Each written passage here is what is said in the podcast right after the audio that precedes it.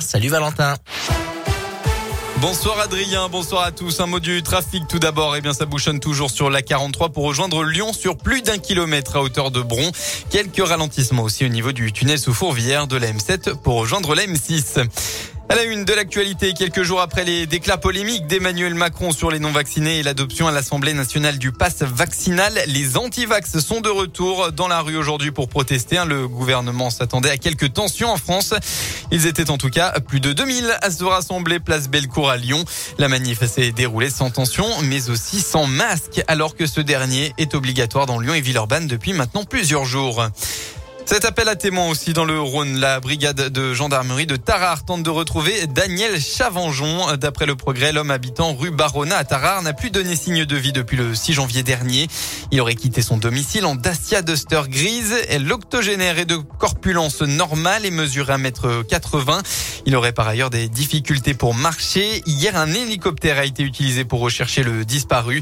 N'hésitez pas à joindre la brigade de gendarmerie de Tarare au 04 74 63 00 36 si vous avez la moindre information permettant de retrouver l'individu. À la frontière du Rhône à la Boisse, un grave choc frontal. Hier, vers 20h45, deux véhicules sont entrés en collision sur la route nationale.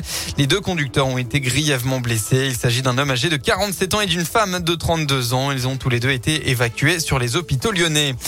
Dans le reste de l'actualité, Emmanuel Macron a fait part tout à l'heure de son soulagement et a salué la décision de l'Égypte de libérer après plus de deux ans de détention le militant politique égypto-palestinien Rami Shahat, arrivé en début d'après-midi à l'arrêt à l'aéroport de Roissy-Charles de Gaulle.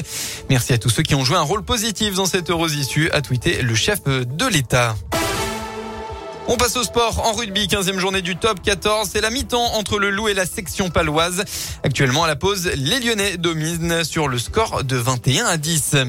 En foot, retour de la Ligue 1 ce week-end. Hier, Bordeaux s'est incliné contre l'OM, un but à zéro. Aujourd'hui, qu'un seul match, un choc de haut de tableau. Lance affronte Rennes à 21h.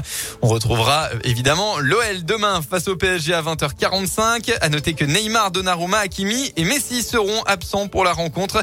L'Argentin au 7 ballons d'or a notamment déclaré forfait aujourd'hui après avoir raté l'entraînement d'hier et de ce matin.